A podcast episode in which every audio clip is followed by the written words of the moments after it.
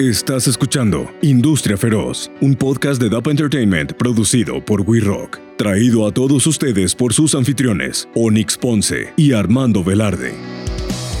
Este podcast espera algo de todos ustedes, ferozas y feroces. Y eso es que exploten su curiosidad. Hablaremos sobre todo eso a lo que se dedica la gente que está tras bambalinas la gente que está detrás de los artistas que escuchas en Spotify, Apple Music, la radio, YouTube, Deezer, TikTok y muchas otras plataformas. Pero, a todo esto, ¿quiénes son aquellos que se encargan de los festivales o conciertos, de las relaciones públicas, de la representación del artista, de manejar los estudios, de la promoción, del área legal? ¿Quiénes somos las personas que conforman esta industria feroz?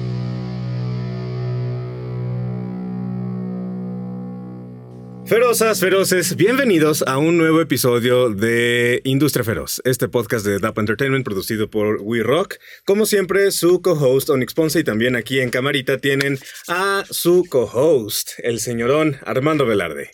¿Qué tal, mi querido Onyx? Ese soy yo, aquí Velarde, director y fundador de DAP Entertainment y co-host de este gran podcast que es Industria Feroz. Antes de empezar, fíjate que estaba pensando que nunca, nunca lo habíamos dicho, nunca lo hemos dicho y espero que no se me olvide en algún otro episodio, así que lo diré en este episodio. Adelante. La rolita que escuchan en el intro de este bello podcast, en las cortinillas, en el intro, todo el rollo, es de Deliria, que era mi banda.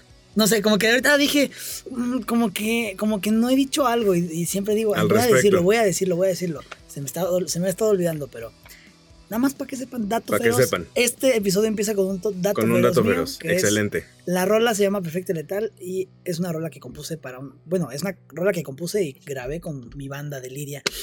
¿Qué tiempos? Pero bueno, regresando al tema. Vamos a presentar a la queridísima y poderosa Elba de la Daga o la Daga. La Daga. Elba, la Daga, la poderosísima Elba. Ella es una crack de la promoción artística. Ha trabajado, bueno, trabajó mucho tiempo con Yuridia, trabajó mucho tiempo con Carlos Rivera, eh, con Ciencio, me parece que estuviste. con Camila. Camila. Ha estado con chingo madral de artistas, como muchos aquí, este, poderosos ponentes que hemos traído. Y además estuvo trabajando mucho tiempo este, en la producción de La Voz, La Voz, La Voz México, no sé cómo sea ahorita. Ambos ambos, La Voz y La Voz México, y también en la academia. ¿no? Estuviste en la producción de la academia, estaba metidísima en TV Azteca, en Televisa, en todo lo que sean medios y en todo lo que sea artisteada y cómo promocionar a los artistas. Ella es la persona indicada para hablar del tema de promoción artística. Así que, por favor, mi querida Elba, preséntate y platícanos qué es lo que haces. Ah, pues primero que nada, muchísimas gracias. Estoy muy contenta de estar aquí con todos ustedes y compartir un ratito este, con dos bellos colegas. Gracias, gracias a mi querido Velarde por, por la invitación. Pues bueno, como, como dice un poco Velarde, bueno, mi nombre es Elba Ladaga. Eh, soy actualmente catedrática maestra de SAE Institute. Perdón si nos metimos ahí por ahí un gol. Este, que, que bueno, al final es una de las escuelas de entretenimiento y dedicada más que nada a, a la parte artística y creativa. Y este, pues efectivamente ahí nos conocimos Velarde y yo. Este, en la escuela y pues eh, llevo 20 años, 21 años ya dedicándome a la industria, a, la industria profesional, a la industria del entretenimiento en general, porque en realidad empecé con la música y sigo con la música. Nunca he dejado la música, la industria de la música, pero pues al ir abarcando diferentes horizontes, pues hoy en día ya no solo me queda en la música, ¿no? Como tal, sino ya expandimos otros horizontes del área del entretenimiento, ¿no? Entonces, este, pues actualmente hago 360 de industria musical. Y este y espero pronto poderme estrenar como productora por ahí ejecutiva, por ahí les daré. Ojalá, Luego, ojalá que sí. Algunos este algunas noticias en dado caso, pero bueno, eh, en eso estamos, eh, estamos aquí chambeando. Eh, actualmente estoy en una casa productora trabajando igual por proyectos independientes y ahorita ya más de la mano hacia series, un poquito ya con Netflix y otras casas productoras diferentes que ya amplían, como les decía, un poquito el modelo, ¿no? Se sale un poco, pero al final sigue siendo parte de la industria del entretenimiento. Sigue siendo entretenimiento al final del día. Elba, hoy, hoy justamente una de las ramas del entretenimiento que vamos a discutir contigo es la parte de la promoción artística que bien a bien eh, termina siendo una pieza fundamental dentro de la carrera de los artistas, dentro de los negocios que hacen las mismas discográficas, las editoras. Vaya, o sea, es algo así como de que esa, ¿cómo decirlo? Ubican esa foto donde están todos los ladrillos y hasta abajo de los ladrillos está un libro. Sí. Que ese libro termina desacomodando todo o de cierta manera impactando Impacta. a Sí, todo lo demás, ujú. yo lo vería de esa forma. O sea, como que es esa piecita que termina impactando a todas las áreas de, de- de la industria de la música. Y efectivamente, tienes toda la razón. Y Velarde no nos dejará mentir, que de hecho él estuvo con nosotros en, en- en esa clase, en- justo en una clase de promo artística. Y, y es bien interesante porque yo empecé en SAE dando clases de promo artística hace 10 años, 11 años, cuando abrió la universidad. Pero entiéndanme que era un modelo de negocio completamente distinto ahora. No teníamos lo digital, o sea, la parte digital no influenciaba hoy en día como influye actualmente, ¿no? Que prácticamente pues es mucha base, ¿no? Pero antes eh, pues teníamos eh, otros modelos de negocio distintos, que, que básicamente eh, es bien interesante el tema porque me pasa con, con muchos alumnos que, que cuando entran y desconocemos el tema de, de la promo, muchos creen que hoy en día promocionar significa pautar un posteo. Subir algo a las redes sociales, ponerle promo y ya estamos, ¿no?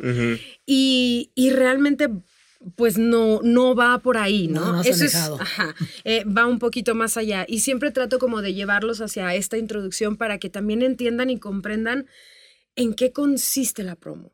O sea, en, en qué se basa una promo artística, ¿no? Entonces, eh, realmente eh, la, construir una promoción, yo creo que la promo ejecutable en sí es el último paso. Ok. Porque si no tenemos una estrategia comercial, no hay un objetivo para hacer una promoción artística. Entonces, va más allá de decir, bueno, vamos a hacer un calendario de promoción o una estrategia de promoción. Pues sí, pero va de la mano de tus objetivos, de los intereses que se tiene alrededor tuyo, este, o sonoros, o multimedia, o de imagen, o en tu carrera completa, o con tu management.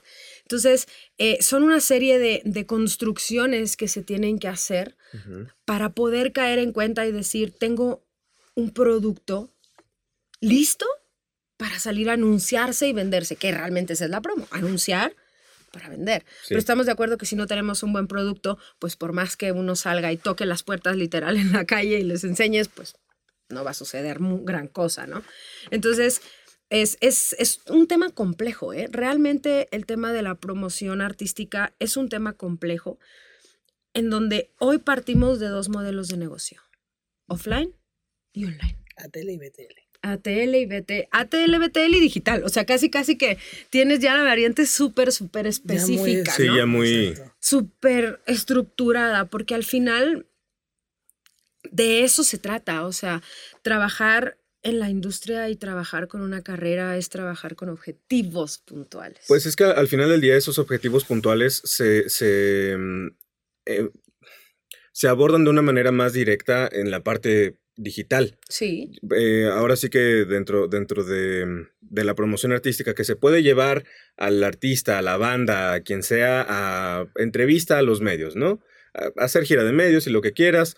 Y pues bueno, al final del día, si una estación de radio, por ejemplo, en San Luis Potosí, de donde yo soy, tiene 150 mil oyentes o, o- o presumen que tienen 150 mil oyentes, a mí no me consta que esos 150 mil sean exactamente el mercado al que yo voy o, o a quien yo- a quien en el mercado en el que yo quiero posicionar a, a este artista, que les interese el, el producto, exactamente.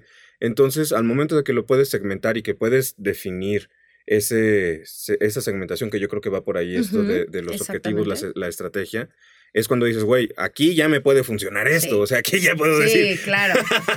e Es que- inclusive es las que- plataformas importan. Sí, claro, no estamos en las mismas plataformas, las mismas personas, ni en el mismo momento, ni con el mismo mood, ni consumiendo lo mismo.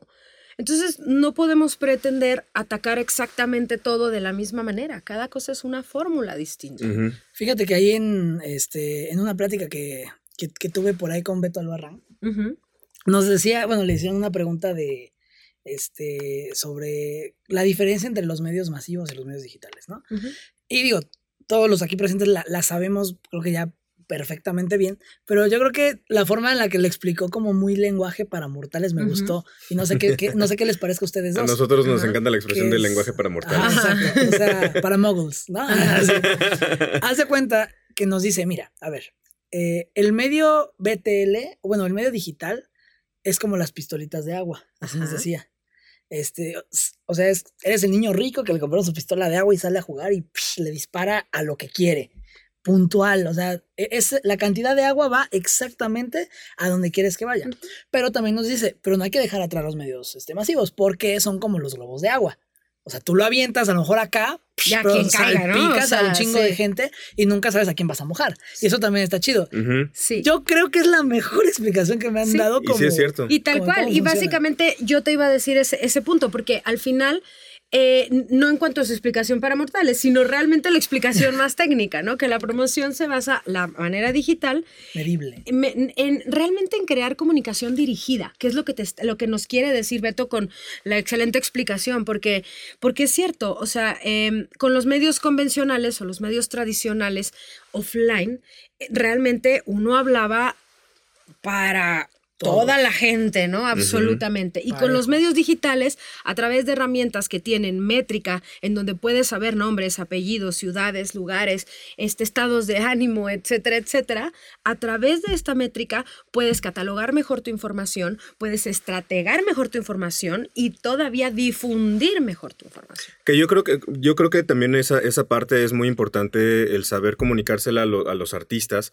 El hecho de decir, oye, compadre, a lo mejor no te vas a hacer masivo en, re- en- en medios eh, tradicionales, en radio, en televisión, a lo mejor no todos te van a conocer en el país, pero al final de cuentas lo que explicabas al principio es la promoción artística va enfocada, va enfocada, qué raro, enfocada, defecada, va enfocada al, al que mi último fin es vender. Claro. Entonces, si yo lo que quiero vender y quiero asegurar que, la, que lo que le voy a invertir a la promoción me va a redituar en ventas para, para ti, artista, es, pues necesitamos segmentar tu cuenta de Instagram, Claro. tu perfil de Spotify, tú lo que sea que vayas a manejar, Di- no sé, en Deezer o a- Apple Music, lo que sea, ahora sí que, que varios medios que existen ahora.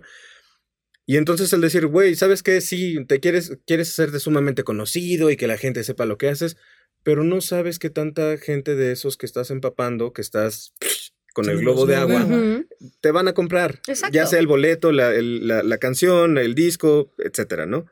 Entonces creo que, creo que es una parte muy importante de comunicárselo al, Sí. artista. Sobre todo porque la, la promoción, como bien lo dijimos, es el preámbulo de la venta, ¿no? Pero al final eh, no debemos de, de perder el enfoque en esta parte de conseguir la mayor venta posible a través de esa promoción. O sea, no nada más decir de, ah, mañana sale mi sencillo, ahí te avisé. No, sino de crear estrategias puntuales a cada herramienta. Al final, hoy en día tenemos un mundo digital que, que a mi consideración, no cambian y alteran, sí, influyen en los nuevos modelos de negocio, pero son herramientas extras. Los modelos de negocio y las fórmulas a veces siguen siendo las mismas. Eso no cambia. Simplemente que tenemos más herramientas de difusión. Y Y, hay que saberlas, formatos, ¿no? exacto, y hay que saberlas utilizar en ambos sentidos, ¿no? Y entenderlas desde el punto de vista de negocio, porque, híjole, estamos en una, en una carrera y en una línea bien difícil porque es 100 mil por mil, no digamos 100 mil por mil emocional. Y dices, ¿cómo separo mi parte emocional de la parte mental y, la- y- y el, y el poder decir, ok, estoy muriendo por sacar dos sencillos, uno cada mes, pero estratégicamente y hablando fríamente y calculando un negocio, no se puede en un modelo independiente, ¿no? Claro. Eh, no es tan conveniente, no que no se pueda, pero no es conveniente. Entonces a veces el tener que esperarte como artista y tener otros tiempos para entender el negocio, ahí es donde muchos se desesperan. Y la dicen, paciencia es sí, la paciencia. Y dicen, es que, es que llevo intentando muchos años y llevo, a ver, sí, pero, pero pareciera que los artistas número uno digitales hoy en día, o, o por lo menos de los más comerciales, mucha gente cree que son nuevos y en realidad es gente que tiene Años. años, con equipos de trabajo de años, ¿no? Y siguiendo fórmulas viejas, porque al final, híjole, te enseñan muchísimo y son parte de un entorno que ya funciona así, de una industria que, que no depende del, del, emergente, ni depende del independiente, ni depende del major, ni del mainstream, o sea, depende de todo un esquema, ¿sí? A nivel nacional, internacional, global, o sea, es, hay muchos factores que tendríamos que entender, ¿no? Pero al final si, si empezamos a pensar como, como negocio y al mismo tiempo que como creadores ¿no? de nuestro propio contenido, podemos empezar a comprender un poquito mejor. Yo, yo de hecho tengo ahí un, ejemplo muy bueno con, con, aquí nuestro presente Velarde, que con su banda de Liria, este, él tenía ciertas composiciones, él tenía cierto, ciertas aspiraciones dentro de la banda, que quieren llegar a, cierto, a ciertos objetivos, pero entonces de repente se le prende el foco para, para componer algo completamente distinto a lo que está tocando con Deliria. Y dice, ¿sabes qué? Esto no va a pegar con nosotros, o por lo menos no es algo que yo veo dentro de la banda, pero aún así es parte de mi creación. No quiere decir que dejes tu creación de lado. Quiere decir que lo puedes enfocar a otro proyecto, que en este caso, por ejemplo, este, él, él ha tratado de sacar pues algunas, algunas composiciones. De solista, es cosa de que no, no lo he hecho. Pero ese ejemplo que dices, creo que muy bien. Te refieres mucho a la parte de separar al artista del estratega, ¿no? Sí. O sea, como de, oye, pues sí, este, mi mamá esta rol es mi bebé pero, pero no la, puedo veo, sacar ahora, ¿no? La veo tocándola con mi banda, o sea, la veo en un concierto, no, güey, o sea, yo, yo la veo yo solito en el piano, en un auditorio. Y muchas veces nos aferramos porque somos así, somos pasionales, o sea, al final los que trabajamos dentro de la industria, estés al frente de un escenario o atrás de un escenario, estamos conectados por el mismo hilo conductor, ¿no? Entonces, pero sí, sí tenemos en cuenta que, que también hoy en día a más herramientas y a más caminos, más difíciles, ¿no? Porque las herramientas que tenemos, muchas son gratuitas a nuestra percepción, pero eso no significa que ah, porque sean gratuitas, ah, pues me grabo en mi cuarto así como está y lo subo sin absolutamente eh, pensar en nada más, no significa que, que, ya con eso estás del otro lado, porque pues como es gratis, puedo, ¿no? Exacto. Entonces, eh, y sucede, hay ejemplos y tenemos, hemos tenido fenómenos virales y fenómenos de la noche a la mañana, claro, pero la mayoría eh, de, los, de los proyectos o, o, de los grandes, grandes artistas, pues van bajo una estrategia y van bajo, bajo una serie de contenidos, ¿no? En tiempo y forma. Eso es algo que dices mucho, digo, lo he escuchado mucho de ti y lo, lo, he aplicado también a, pues a mis negocios, a, mi, a mis clientes incluso, que es, ok, si eres independiente, qué chingón, felicidades y soy único y diferente, ¿no? Sí, güey, pero esas formulitas que están en la Major no sirven aquí también, solamente es adaptarlas. Adaptarlas a tus nuevos negocios, ¿no? O sea, es entender qué es lo que busca una industria. O sea, porque a veces nos sentimos solitos navegando en un mar inmenso de YouTube. ¿no? O sea, en donde decimos, pero es que tengo 20 millones de, de, competencia, o sea, activa, ¿no? Y gratuita para todo el mundo. ¿Cómo le hago yo solito o yo solita para sobresalir en ese mundo? Que de hecho, yo, yo por lo menos lo que he percibido es que esa parte de, de me viralicé de manera gratuita en TikTok, en YouTube, en Facebook, en Insta, pegó mi video. Yo cantando, yo interpretando, yo componiendo, lo que sea. Y entonces al momento en el que tratan de empezar a enfocar sus redes o todo, toda su comunidad a de que, oigan, Sí, gracias que les gustó, pero también pues yo necesito tragar, compadres.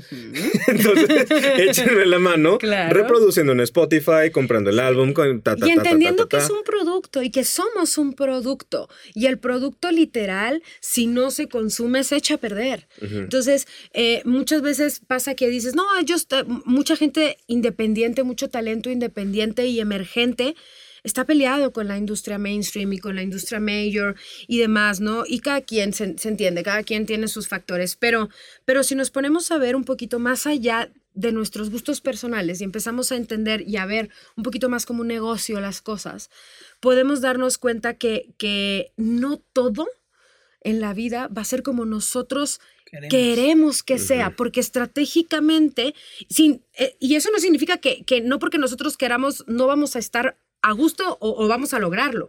No, o sea, muchas veces es entendiendo el negocio como tal y entendiendo qué te conviene hacer antes que nuestros propios gustos personales, podríamos tener una visión más clara todavía, ¿no? Yo tengo una frase que luego me aviento mis frases domingueras en clase, pero hay una frase que, que he aplicado y me encanta que... Frase feroz. Frase feroz. Vamos a Venga, venga, Vamos meter una frase feroz Vamos a que, meter una frase feroz. que dice que la base del éxito se mide en función de tus objetivos. Para mí es así. ¿Por qué? Porque si yo hoy en día digo, mira, yo mañana a las 3 de la tarde voy a estar en Machu Picchu y ya voy a haber recorrido todo y bla- Evidentemente eso no va a suceder porque no es un objetivo lógico para mis posibilidades. Hoy en día yo me encuentro en el DF eh, eh, en otra posición completamente distinta, no tengo la posibilidad de ir ahorita al aeropuerto, agarrar un vuelo y mañana a esta hora estar en Machu Picchu. ¿No? Entonces, No es si smart, eso no ¿no? funciona, si no me funciona ese planteamiento, ¿qué es lo primero que va a pasar conmigo? Me voy a frustrar. Y no solo me voy a frustrar yo, sino que quedé Mal. frustrada con un entorno que está observándome todo el tiempo. Y esa presión social es súper fuerte, ¿no? En cambio, si tú pones tus objetivos medibles y reales en función de tus circunstancias, evidentemente vas a ser menos frustrado porque vas a tener mayor posibilidad de cumplir tus objetivos. Si yo te pongo un, el objetivo distinto y te digo, yo les aseguro que el año que entra en estas fechas ya habré estado en Machu Picchu.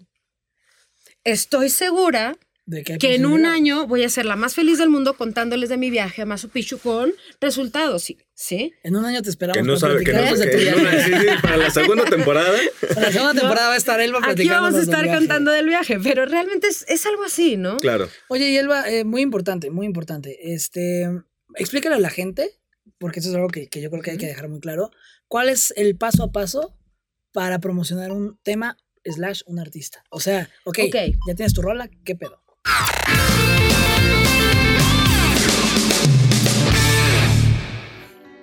Oye, Tocayo, ¿sabes qué? Nacho me estaba contando que ahora eh, va a empezar un nuevo emprendimiento y pues quiere, no tiene tanto presupuesto, pero quiere un video promocional que se vea bien, que se escuche bien y que pues dé, dé a entender bien lo que quiere hacer, que, a, dónde, a dónde lo mando o qué pedo. Yo le recomendaría que busquen a nuestros amigos de Fluxus Marketing. Es una gran empresa que se dedica precisamente a esto, apoyar empresas locales, empresas en crecimiento, con la construcción de su marca, con la producción de, pro- de contenido promocional. Yo creo que pues es una muy buena opción. ¿Qué te parece? ¿Le dices o le digo? Yo creo que le decimos los dos, ¿no? Vamos a decirle, sí. Vamos a decirle los dos. Fluxus dan pies y cabeza a lo que tienes en la cabeza.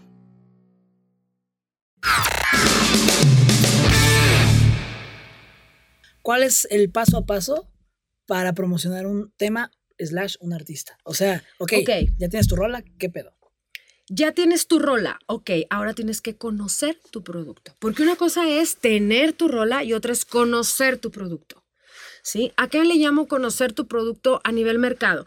Eh, ajá, sino analizar y estudiar todas tus circunstancias para poder establecer una estrategia de dó- dónde estoy parado, qué tengo actualmente, Ajá, a dónde quiero llegar, cómo quiero que me vean, cómo realmente me ven, porque no es lo mismo. Una cosa es lo que yo pienso que, que la gente cree de mí y otra cosa es la percepción real de la gente. Si yo analizo todas estas circunstancias y empiezo a conocer mi producto, ¿sí? como tal, más allá de pensar en una canción, más allá de pensar en un tema, puedo comenzar a dar el siguiente paso, que es buscar ayuda profesional, principalmente para crear una estrategia comercial con ese lanzamiento. Para que ese lanzamiento, ya que sabemos absolutamente cómo es y qué comprende, poderlo vender como tal. ¿sí? Mucha gente, eh, eh, sucede que en la industria emergente luego tenemos falta de, de conocimiento que nadie nos ayuda, nadie nos guía. No tenemos una guía que nos diga y muchas veces confundimos los puestos y las áreas de las diferentes personas que trabajan en la industria, ¿no? Y, y- y me pasa, o sea, que eh, con, con alumnos, con chicos que de repente eh, se confunden y creen que el AIR hace lo mismo que el Label Manager y son dos cosas completamente distintas. ¿Sí? El AIR te va a conocer, eh, te va, a- perdón, te va a ayudar a conocer más ese producto porque él te ayudó a crearlo, ¿sí? Pero el Label Manager es el que le va a dar toda la dirección Estratégica a ese producto, claro. Sí, desde la creación hasta la distribución y venta, por, pasando por la promoción al centro, ¿no? Por, eso digo que, que, que, realmente es un proceso bien interesante y, y, la gente se confunde mucho por, por falta de información, ¿no? Entonces dicen, ah, ok, entonces pues yo ya tengo mi banda, yo ya voy a lanzar mi sencillo, ya lo subí con una agregadora y, y, y ahí voy como el borras. ¿No? Y sí, a veces lanzas tus productos y creces en función de un mercado porque no tienes conocimiento, ¿no? A ver qué tal me va. Pero si, si, si lo hiciéramos por pasos y más pensadamente, creo que tendríamos menos fracasos, porque nadie nos está asegurando un éxito, nadie. El, éxito realmente eh, es ambiguo en, en, el proceso, ¿no? Pero, pero sí te puedes asegurar, por lo menos, tratar de cometer menos errores para no frustrarte tanto. ¿no? Entonces, tienes un producto hecho, ahora conócelo, analízalo, para que entonces puedas pedir ayuda profesional y se te haga una estrategia comercial y que esa estrategia comercial se traduzca a una estrategia de contenido y de comunicación, en donde ahora sí vamos a postear, pero hasta el final de la cadena. ¿No? Tengo que saber qué voy a postear, para quién lo voy a postear, contra qué objetivo, en qué red, ¿En qué plataforma? En qué, ajá, en qué plataforma y, y, qué quiero lograr con cada uno de esos objetivos en específico, ¿no? Entonces, eh, eso es, es, eso es precisamente a lo, que, a lo, que yo haría hincapié, en primero conocer tu producto y buscar ayuda profesional que te oriente en hacer una buena estrategia comercial en tiempos de lanzamiento con sus tres fases de pre-lanzamiento, release y post-lanzamiento o posicionamiento. Que sepas a dónde vas. Oye, Elba, y ah, ya teniendo un poquito más claro esta cuestión de, lo, de, los, de los procesos, para ti, ¿qué sería lo más disfrutable de la chamba de promoción artística? ¿Qué sería lo más retador? Y mm, ahorita te, te pregunto una, una, subsecuente de eso mismo, pero esas, esas dos híjole, lo más disfrutable. Me cuesta trabajo como que decir algo porque siento que yo disfruto todo. A veces me dicen, es que eres demasiado apasionada y te clavas mucho. Es que... Esos chilaquiles que me llevaste los disfruté, cabrón. Los disfrutamos bien, cabrón. Yo trato de, o sea, de disfrutar todo el proceso, ¿sabes? y soy muy de, de, de, entender cuando llegas hasta ahí a concluir un proyecto y cambiarte hacia otro. También es muy, muy importante. Pero, pero yo creo que el proceso de grabación completa o de, o de ejecución de promoción es lo que más disfruto. O sea, disfruto mucho la pre, disfruto mucho hacer la, la, todas las estrategias y demás, pero ya el campo activo, en estar con el artista eh, de un lado a otro, haciendo esa promoción, yo creo que eso es lo que más disfruto. Está cool, ¿no? Estar de arriba para abajo y luego todavía sentarte y ver los resultados, ah, todavía es como, ah, Enriquecedor. Enriquecedor, exactamente esa es la palabra. ¿Y lo, lo más retador dentro del proceso para ti? Lo más retador, no, ¿sabes qué es lo más retador? Pareciera una cosa muy simple, pero es la capacidad de asombro. Eso es lo más retador para mí.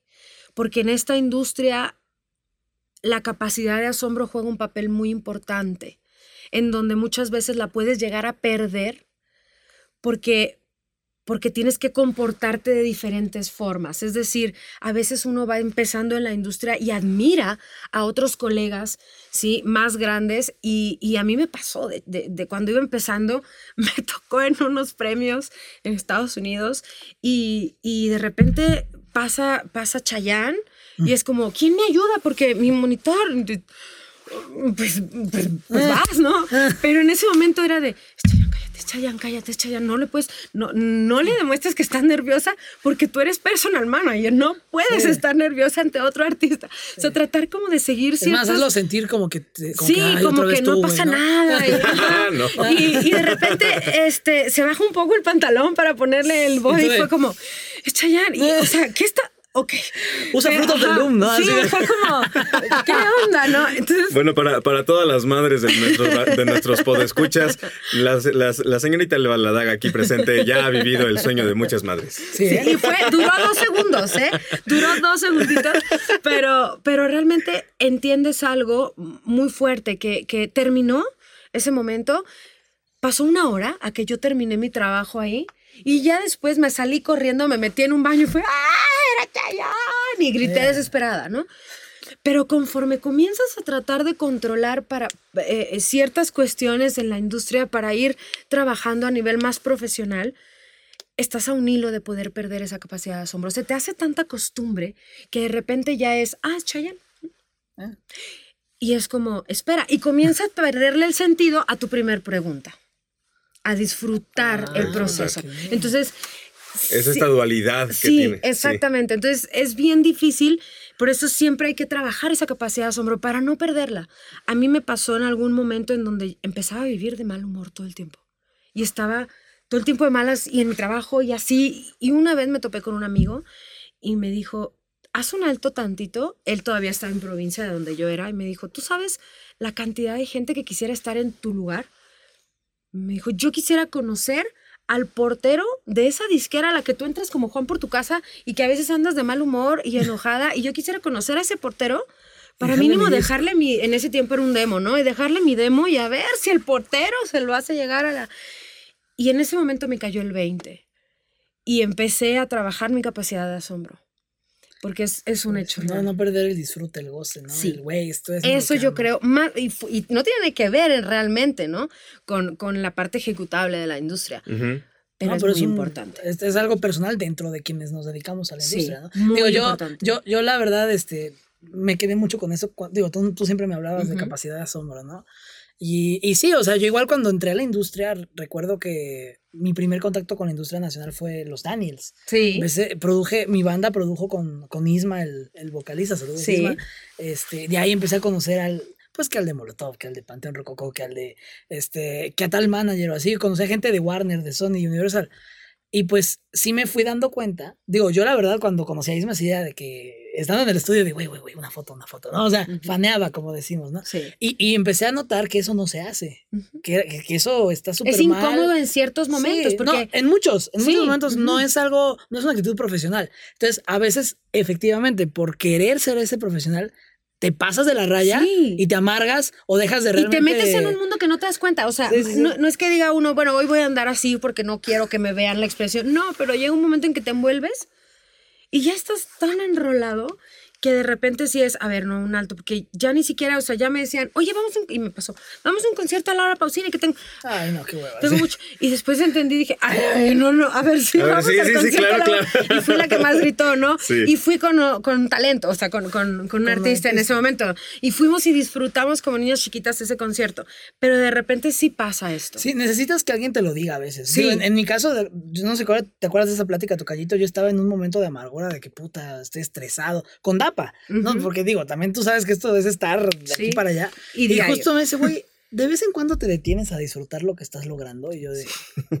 O sea, esa fue la pregunta. Sí, cabrón. Sí, sí, sí, sí. Es que, güey, siempre, o sea, terminas la máster con el güey de elefante y ya viene la de rojo Treviño y no disfrutaste tu, Es que, tu sabe- saborcito de es que sabes que, bueno, ahí, ahí iba más enfocado que también va de la mano con el...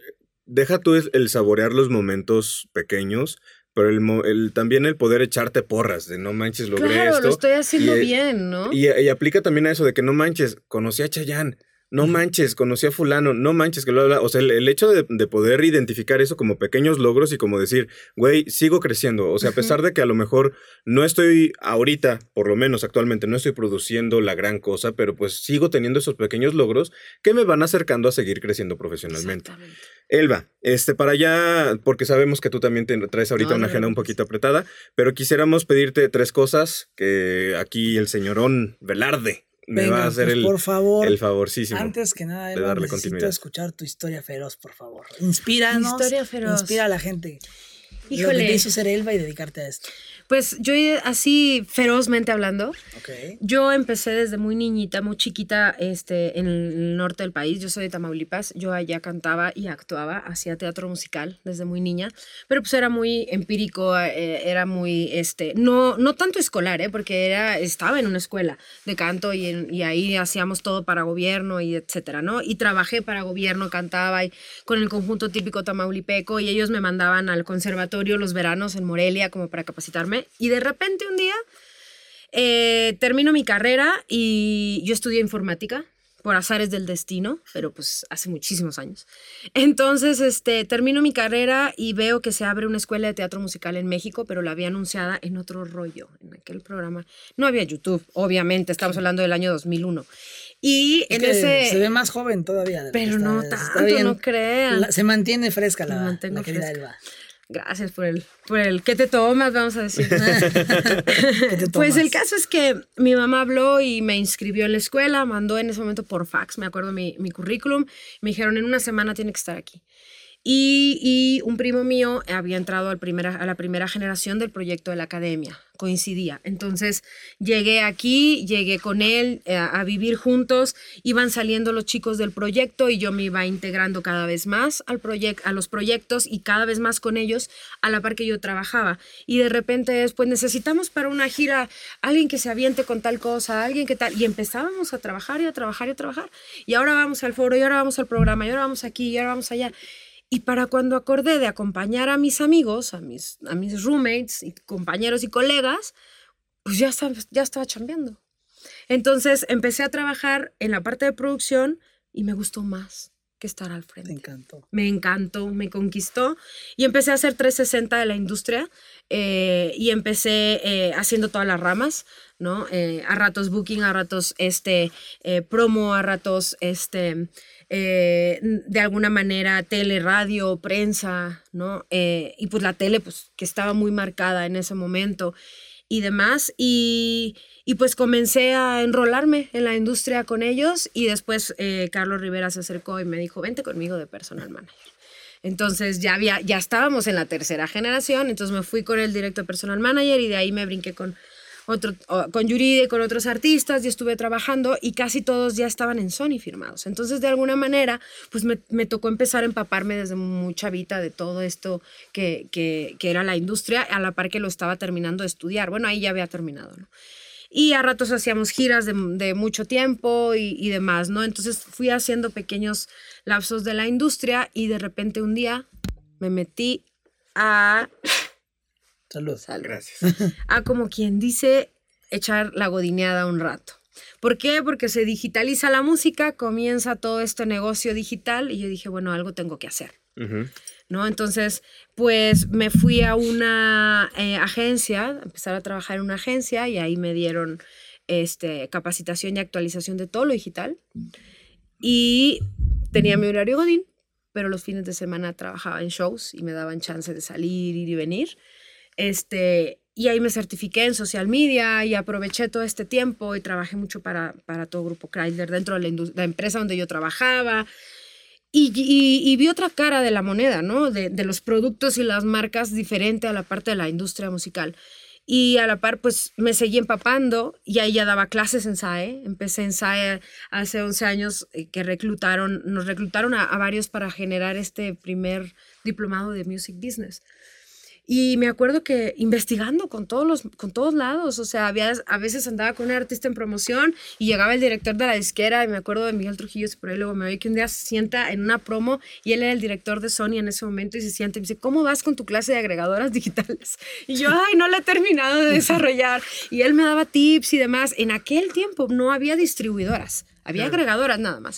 Y empezaban, ¿no? Entonces, entre todos hacíamos y, me daban información aquí, información allá, y hice las clases y demás. Okay. Y, y, a la par, pues, gira aquí, un disco acá, y luego eh, trabajé también con Camila un rato, y, este, y, nos íbamos a grabar un disco a un lado, y un premiaciones aquí, promociones allá. Pero, y... pero ¿cuál, ¿cuál, fue dentro de todo esto? ¿Cuál es el, tu punto, o sea, tu punto de quiebre en el de que, no manches, aquí descubrí que Elba es Elba y, o sea, una anécdota, o sea, lo que tú digas de aquí para adelante, wow, eso estuvo increíble. Bueno, la tele, la tele me dio un parte de aguas. Después yo traía yo un poco la experiencia y todo en la academia, pero entro a trabajar a La Voz en Televisa y este y, y ahí fue cuando me di cuenta que realmente Quería dedicarte Quería dedicarme a eso al mil por mil, porque muchas veces flaqueamos, no sabemos si es esto por las necesidades o las altibajos que tenemos, porque pues hemos picado piedra todos, todos, en, en todo momento, ¿no? Y, y, empecé en Televisa, después la voz se pasó a Azteca y me vine a Azteca y, y terminé ya después pues coordinando toda la producción musical del, del programa, ¿no? Y hasta el año pasado. Ahorita decidí cambiar de, de, ese rol, ya tenía muchos años ahí para darle esta parte ahora al, a, a la parte de las series y de, de de, de, la pantalla, ¿no? de pues, nuevo en otros verlas, ¿eh? aspectos. ¿eh? Me, avisas cuando salga para, para, Ahí vamos, ahí vamos. Para ver qué pex. y qué pues pex. seguimos en SAE hasta la fecha en la escuela, sigo como maestra. Y pues después de que me actualicé a nivel digital, empecé a, esta, a hacer estrategias digitales y empecé a integrar esta parte. Y en SAE me fui perfilando en la clase de promo porque eran tantas clases que dábamos que la carrera crece, la escuela crece, entran más, más colegas maestros y cada quien se especializa ya en sus temas, ¿no? Uh -huh. Y pues después empecé a hacer estrategias, estuve trabajando también con la familia Hacha por ahí de Alexander, de Manuel Tascon, haciendo también con ellos, trabajando en las redes sociales y demás. Y a la par, pues el programa, y este y pues la casa productora y la escuela Multitask. y sí no o sea de, todo. de arriba abajo de todo pero un poco. esa es un poquito como mi historia feroz Nice. Eso. Y ahora lo que sigue es que nos compartas algún dato feroz, algún dato curioso Híjole. que hayas aprendido a lo largo de esta, de esta vasta experiencia, que dijeras, bueno, dentro de todas las cosas que pudieras saber, a lo mejor muchos saben varias cosas, pero a lo mejor no todos saben esto que estoy a punto de compartir. híjole pues a lo mejor lo saben pero es un mito que me gustaría desmentir Venga. Eh, me pasa con muchos alumnos en la clase de promo que me preguntan sobre el programa. Por ejemplo, todos estos programas de reality shows que le dan De espacio a los cantantes, sí, porque realmente para muchos es la salida y son sus cinco minutos de oportunidad para crear algo. Entonces me, me cuestionan mucho y me preguntan porque muchos creen que, que el programa es un programa que no es este veraz, o sea, que está seleccionado, que está alterado, que está... Y realmente no, o sea, es un programa 100% genuino y que te lleva por etapas de crecimiento en el cantante y que lo único que tienes para convencer a cuatro coaches expertos en lo que hacen es el oído. Literal, ellos están a espaldas tuyas y tienen monitores frente a ellos donde están escuchando absolutamente hasta tu respiración más pequeñita. Entonces, evidentemente, eh, tú tienes que saber convencerlos no solo con tu voz, sino con todas tus habilidades artísticas, porque esas se van a reflejar en tu interpretación. Entonces, la mayoría de la gente cree que está arreglado. Dice, no, es que ya saben quién va a ganar. Incluso hay participantes, ex participantes que hacen polémica y dices, hijo, qué mala onda, porque realmente no, o sea, realmente es, eh, eh, es un programa gen- genuino Sí, en donde sí. ganan las voces que te ponen la piel más chinita. Yo ya tuve ahí a dos compañeros en, en ese programa y me consta. Sí. Tú y- conoces a uno, Sí, claro. este, al buen Manu Bustamante, un saludo. Y, Sí. y Luis Adrián. Sí, sí, que sí, Ganó, que ganó. este, ese güey me platicó, es mi primo. Sí, sí, sí. Casualmente, y me dijo, güey, es que neta, yo canté, güey. Sí. Es todo lo que dice, te lo juro. Yo, Y, no, pues y yo te de creo. hecho tienen entrenadores vocales que los preparan, que los ayudan, que les resuelven dudas, o sea, no están solos. Los participantes tienen mucho apoyo, e- este, pero bueno, al final muchas veces entendemos que, que no podemos evitar este tipo de mitos, porque es un mito, es, es un mito urbano nada más, pero a veces está Difamación ahí padre, a sí, la orden del día. y está padre aclarar que, que, que realmente de qué depende, depende de tus habilidades, Eso. en todos los sentidos. Desde de relaciones públicas hasta la principal, que es la vocal. Muy bien. Excelente. muy bien. Esa es una realidad. Y por último, mi queridísima Elba, y lo más importante del programa, que es yo creo que lo que hace que la gente diga, güey, qué chido que escuche Industria Feroz, porque no solo me inspiran y me dan un dato curioso, sino también me aconsejan. Ujú. ¿Cuál es tu consejo feroz para la gente que quiere dedicarse a la promoción artística o a Uf. cualquier área de la industria musical en la que tú seas experta? Uf, es súper feroz. Leta sí es feroz porque se necesita mucha garra. Mi gran consejo es estudien. Estudien, prepárense, prepárense en la industria, prepárense en el negocio, busquen ayuda profesional. Estamos peleando en un mundo emergente todos contra todos, queriendo eh, simular modelos de negocio mayors que no nos corresponden a nuestras circunstancias y nos estamos frustrando. Y estamos luchando contra algo que es hermoso en lugar de entenderlo para poderlo aplicar con conocimiento. Entonces, ese es mi mayor consejo. Estudien, prepárense. O si no tienes, busca ayuda profesional. Hay muchos chicos que están tratando de ser managers, estudiando para ser label managers, AIRs o preparándose y que todavía no terminan y que quieren también hacer pininos con alguien y, y se pueden apoyar. Puedes conseguir colegas porque mucha gente dice, no tengo el dinero. ¿no? Ok, pero, pero si tienes la capacidad de poder preguntar, ¿sí? Porque ahí donde la ven, me voy a atrever a contar una historia de este señor que estudió conmigo Eh, y es parte de este consejo que estoy diciendo. ¿Cómo te Las ganas de querer aprender es lo más importante. Cuéntala, cuéntala. cuál me decía todo el tiempo, este, Elba, regálame cinco minutos, regálame 15 porque te quiero platicar independientemente de la clase. Y ahora le va, y ahora le va, y ahora le va.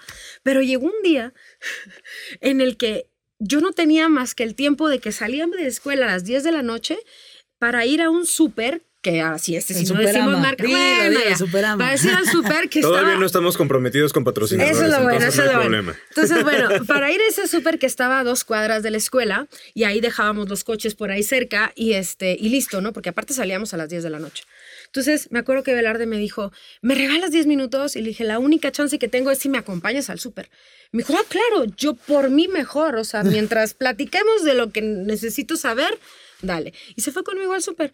Y ahí lo traje conmigo al lado de mí mientras yo llevaba el carrito explicándole y platicando de lo que quería compartir o que yo le compartiera en ese momento. Y este, y ya terminamos del súper y agarró sus cosas y es más, creo que te- por ahí nos dimos ride o no sé cómo estuvo. y Sí, me vámonos. llevaste al Teatro Condesa, a Plaza Condesa. Por ahí, Ahí me, ahí me botaste. Y este, y, y listo, ¿no? Pero las ganas de aprender Son muy importantes. son muy importantes, de, de conocer, de no ir a ojos cerrados, de, de no decir, eh, yo creo que son las cosas así, sino de informarnos Sí, y de sí, prepararnos. Aprender es. O sea, digo, no es un secreto que por, en, mi, en mi caso, por lo menos, digo, yo ya me dedicaba a la industria este, desde antes de entrar a SAE. Por ahí hasta te soltaba nombres de sí, yo lo conozco, yo Sí, lo conozco. y- claro. pero si hay un velar de antes y después de profesionalizarse, sin duda lo hay. Y, y de hecho, también me acuerdo que en una, re- regresando a lo feroz, una, una historia chida igual fue que yo estaba muy nervioso porque una vez nos Sí. platicó todo el tema de las televisoras, los medios. La este, gestión de la, tele, de la, promoción tele. en tele, ¿no? Y yo justo estaba en una gira de medios con una, una banda que yo, con la que yo trabajaba y los iba a llevar a su primera entrevista, en. TV Nacional, porque habían tenido puras locales, ya los llevé a Nacional. Y, y, y él me empezó justo ese día antes, un día antes, a decir, es que pasa esto y luego pasa esto y tienen que hacerlo así yo de güey. Él va, a ver, por favor, aquí. No tengo nada de lo que estás Di- diciendo sí. y mañana voy. Así, Y literal. lo resolví saliendo de la Le escuela. dije, salte del salón y háblale a toda esta gente. Pide- no tenía, no había pedido accesos para, la- para entradas. Había muchos detalles de Ah, se producción que se le habían pasado, pero, pero porque pues no pensó que fueran relevantes. Y las veíamos en clase y fue como, cada vez yo veía que se iba haciendo más pequeñito en el asiento, así. ¿Qué pasa, no? Sí, sí, de auxilio. Este, hasta que le dije, sal y ya afuera, pues ya resuelve y lo logramos. Me Sí, acuerdo no, que y a la siguiente clase, ¿cómo te fue, Velarde? Y yo, chingón, aquí está todo, mira. Sí. Yo, yo de hecho tengo un comentario para complementar esto mismo, que en lo que sí, obviamente prepararse siempre es muy importante. Yo represento esta otra cara de la moneda, en la que prepararse no siempre es suficiente, sino que tienes que aprender a entrarle a los chingazos. Claro, también. claro. O sea, no es nada, porque yo por lo menos, a diferencia de, de, de Velarde, que desde, que desde más pequeño eh, en- en- le entró y le, Ujú. le investigó y le- se apasionó e hizo y deshizo y todo. Deshice más que hice.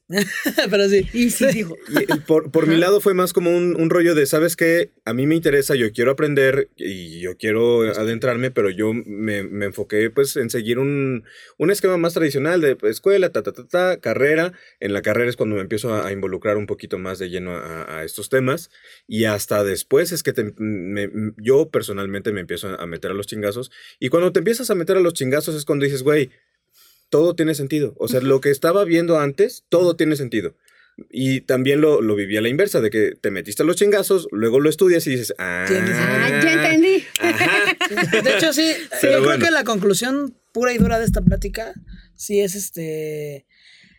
Hay- está como la- el, siempre el que defiende que todo es barrio y el que defiende que todo es escuela. Yo creo que Es una siempre va a ser combinación una de combinación todo. de sí, todo. y estamos en una época en donde lo híbrido es, la, es lo in, ¿no? Sí. Y creo que se aporta para, para eso. Eh, al final de cuentas, el mejor consejo es tener el conocimiento, pero sin soltar de la mano los trancazos, ¿no? Ujú. Porque allá afuera, literal, sales a un mundo de lobos donde nadie te prepara.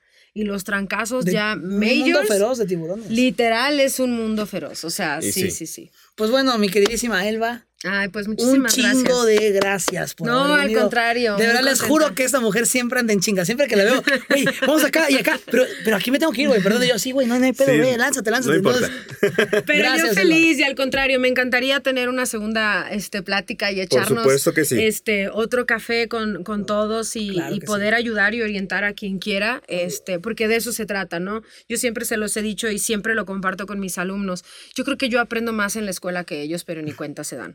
O sea, realmente es un feedback eh, una carretera de dos, dos caminos, ¿no? Tanto como yo puedo aportar, como yo recibo todo el conocimiento y la frescura de todos los, los, los chicos, ¿no? Ya nada más para, para despedirnos, quiero aprovechar para darle reflectores también a ella. Ahorita que estamos hablando mucho del tema de que la educación y de que a, prepararse y demás, DAPA Entertainment tiene obviamente este servicio de masterclasses. Exacto. Tenemos unos ponentes de la talla de Elba, para arriba, para abajo, o sea, todo. Y se los recomiendo muchísimo, ¿eh? Y Elba también ahorita tiene una empresa que, ¿me recuerdas cómo se llama? EMC, bueno, Entertainment Masterclasses, que es un proyecto todavía que se está forjando, pero realmente va, va, para allá, que es al tema de consultorías.